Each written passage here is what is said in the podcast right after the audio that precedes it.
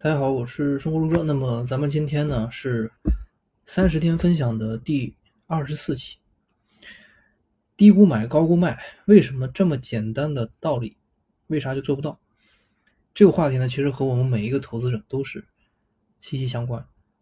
投资说来说去，不过就是一句话：低估的时候就买入，高估的时候就卖出。各种投资书籍呢，说来说去啊，无非就是这么简单的一句规律。既然是规律，那我们照做就是。因为你有这个因，必然就是有那个果。那么什么在阻碍我们完成这件事儿呢？这件事儿就那么难吗？首先，第一点，低估买，都在说低估买，关键时刻你敢买吗？在下跌的时候，有多少人割肉卖出？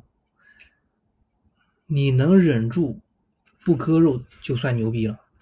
这个和人性有关。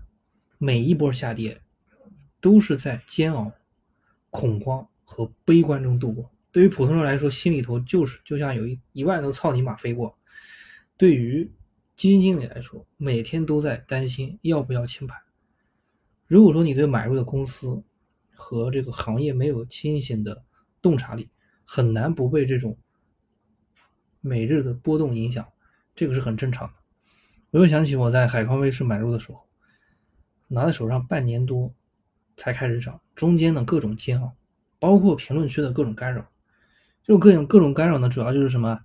就是每天都在轮番轰炸啊，这个公司多么多么差劲，什么什么公司多么多么好，包括一天又一天对于买入这个决策的怀疑，这个还真不是简单能说的，没有体会过根本无法感同身受。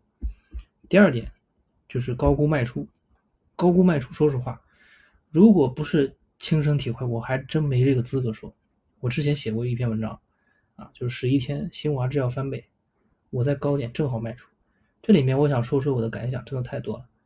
高估卖出的时候，通常，通常它是涨得最好的时候，它的吸金效应极强。这种时候，你能够忍受不去追涨，都已经算是烧高香了。更何况是让你去卖在高估。卖在高估，这更是难上加难。这就好像你吃你你正在吃一种非常好吃的菜，这个时候呢，有人跟你说不让你吃了，吃的太多，就是突然不让你吃了，那这个时候你同样会非常感非常的难受，非常的难受。那么在大牛市呢，我们就能经常看到有人从高估位置买入大量股票，这里面既有普通投资者，也有很多资深的价值投资者，在牛市中。你能忍住涨到三十块不买，涨到四十块不买，涨到五十块不买，涨到六十块的时候缴械投降的案例比比皆是。所以说，不断的新高是最好的毒品，让你沉沦其中无法自拔。那么在最后呢，我引用这个吴伯庸老师的文章中的一段话作为结尾：有时主宰我们的并不是认知。而是我们对于人性心理的把控。当那些价投者在一百多倍市盈率买入的时候，你当时就可问他们知不知道低估买、高估卖的六字真言？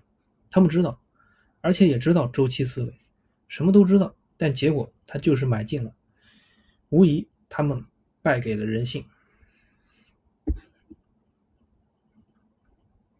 好，那么咱们这一期节目的内容呢，咱们就。讲到这里，咱们下期节目再见。如果你需要文字原版，可以关注公众号“我的投资小账本”，或者加入知识星球黄小猫的投资圈。在这里，我可以给你挖掘潜在的投资机会，并及时告知。同时，还会有我对一些公司的简单分析，用最简单的语言来让你深入了解各类公司，让你的投资能力更上一层楼。